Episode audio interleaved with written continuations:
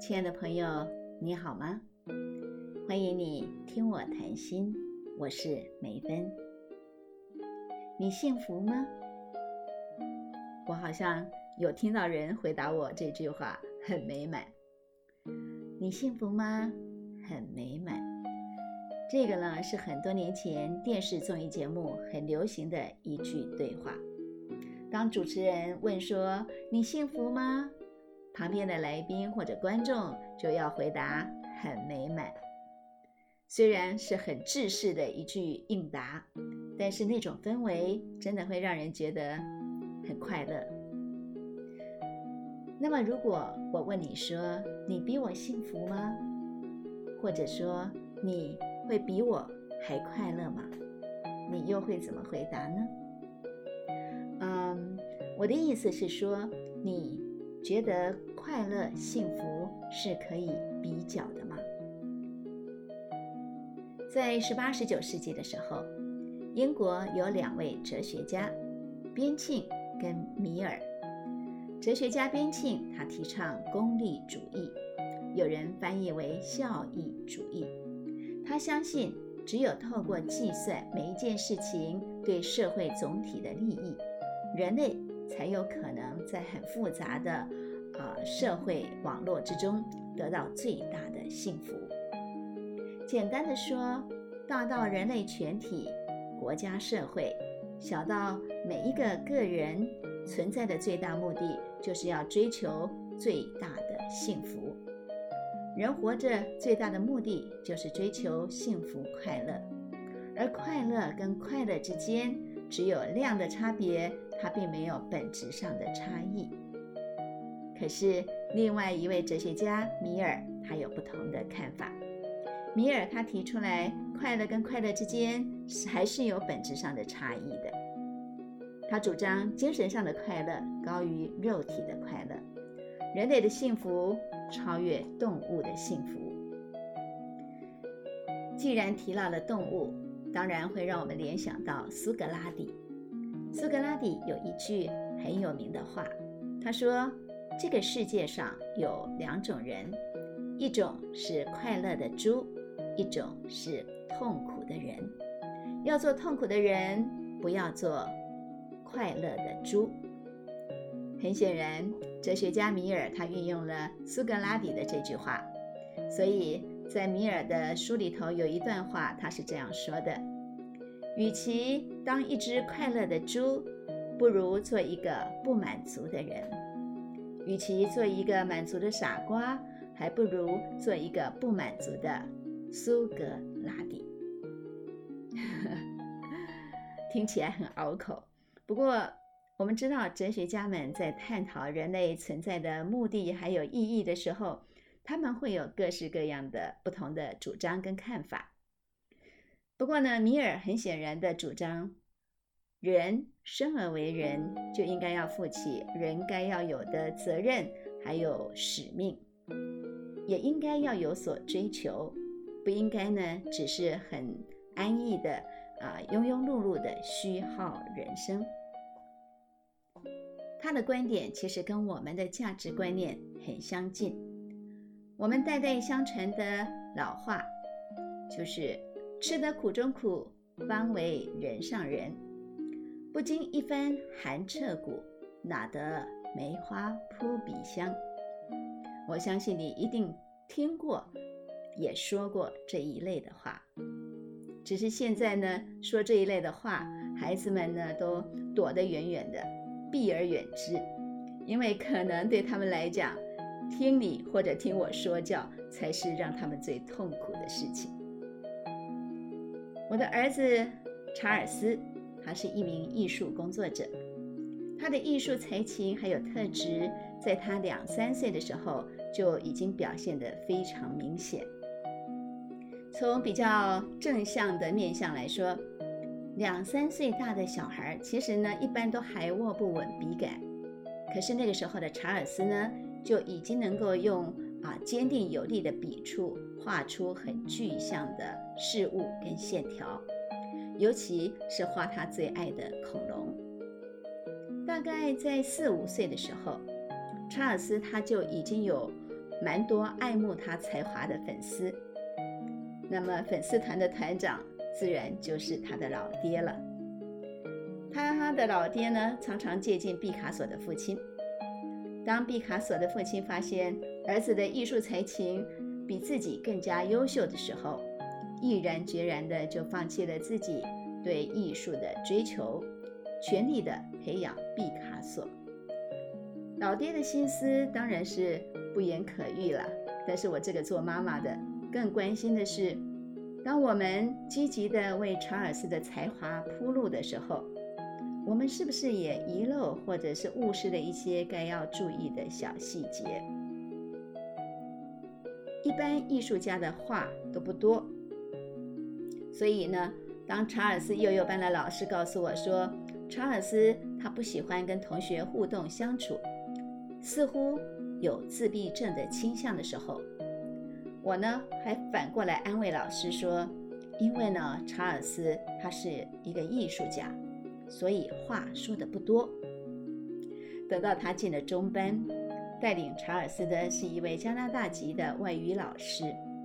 有一次我去参加家长会的时候，这名老师呢用很真诚、很崇拜的口吻，啊，当然还带着他非常夸张的表情，在家长们的面前告诉我说：“哦，我实在是太爱查尔斯了，他就是一个哲学家。”他的话不多，但是你一定可以从他的眼睛当中看见智慧的光芒。多么好的话呀！相同的一件事情，你永远可以有不同的表达。西方的教育是从鼓励跟肯定出发，当然，这对一个年轻的妈妈来说是很好的学习。把阴影当做衬托的背景。换一个角度，你永远可以找到支撑的亮点。感谢上帝的是，查尔斯他除了很明显的艺术家特质，还有他的逻辑感稍微差一点之外，他求学的道路算是平顺。大学他也如愿的就进入了美国加州艺术设计学院。这家艺术学院是以魔鬼训练著称，他在世界的专业艺术设计呢，是真的响叮当，很有名气的。那学费当然是很贵的，可是最挑战的是学生要在很严苛的压力底下完成各式各样的创作。我常常想，这个学校呢，就像是啊。世界上最金贵宝石的一个雕琢工厂，这个地方汇集了全世界最优秀的名匠，在这个地方雕琢啊一批又一批很璀璨的宝石。如果宝石的质地不够坚硬的话，那么在重压之下呢，一定会毁损。在四年的重压训练过程当中。我们家的老爹呢，总是呢迫不及待的想要看查尔斯，他是不是又露出了啊几丝的光芒？可是我的问号却永远都是：儿子啊，你快乐吗？这种挂念总是浮现在我的心头。有一天，只有我们母子二人独处的时候，我向查尔斯提出了这个问题。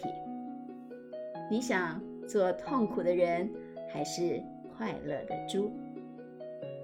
听到这个问题，查尔斯想了一会儿，他跟我说：“我有很多快乐的猪朋友，但是我愿意当一个痛苦的人。”这是一个让我既心疼又安慰的答案。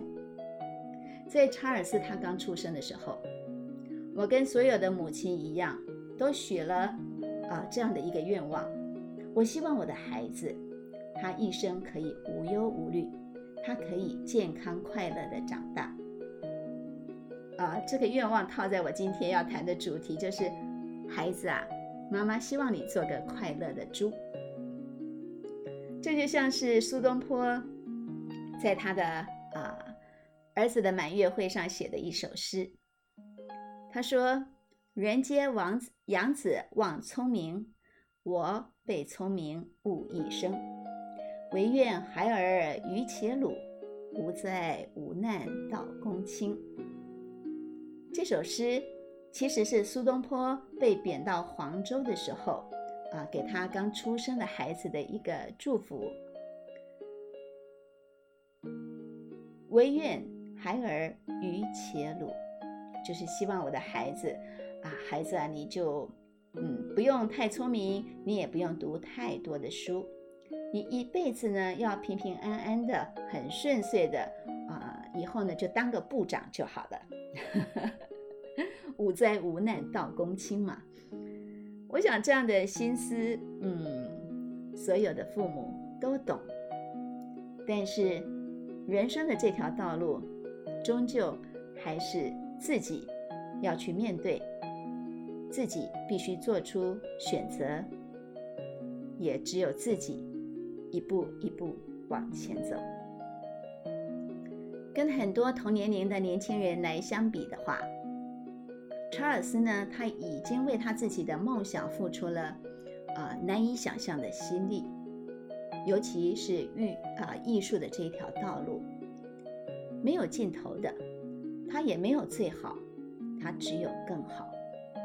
他选择这一条不容易的道路，我相信啊，他不是凭着一时对艺术的热情或者是冲动。那是他从小多少年来的啊深思之后，他做出的决定，然后对这个决定做出的尾声，commitment。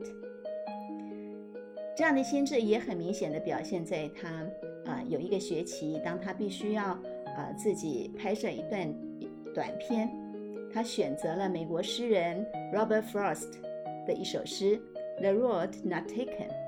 我把它翻译为“啊，没有人走过的路”，作为他的学期短片的主题。这首诗在英语系的国家几乎是中学啊必选的教材。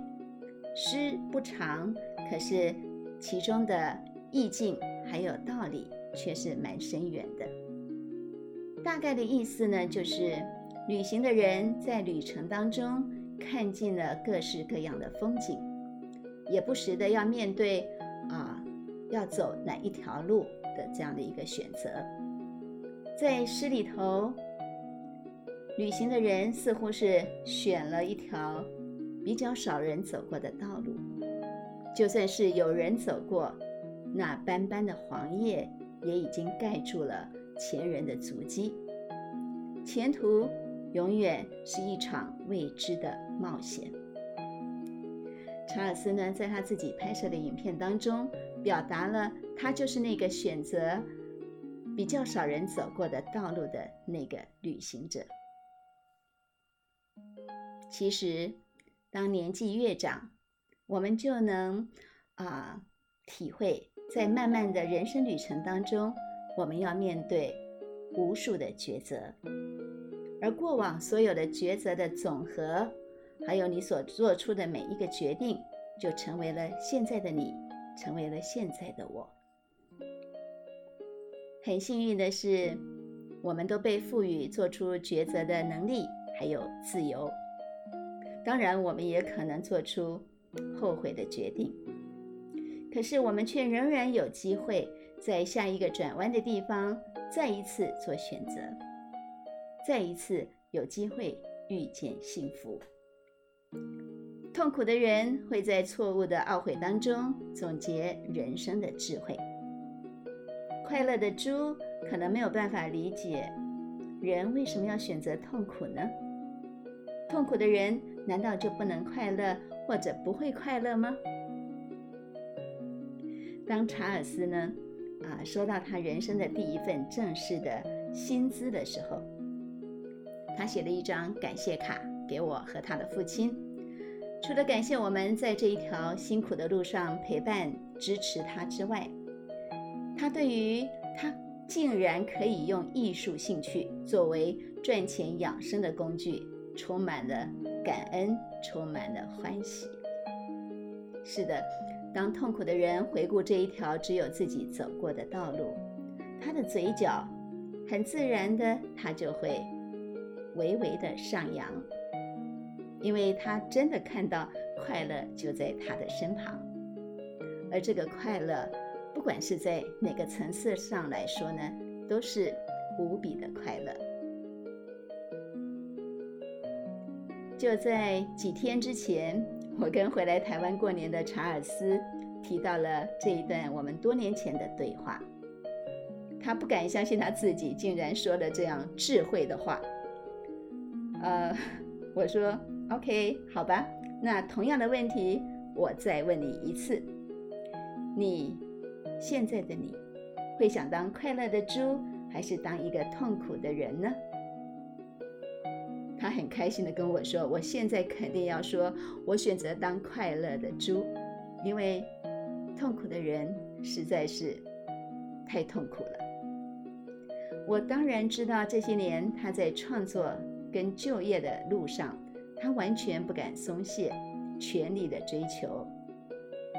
所以呢，说也奇怪，当儿子跟我说他想要当个快乐的猪的时候，我竟然。也觉得很快乐，你快乐吗？祝你幸福又美满。我们今天就聊到这里，下期再会。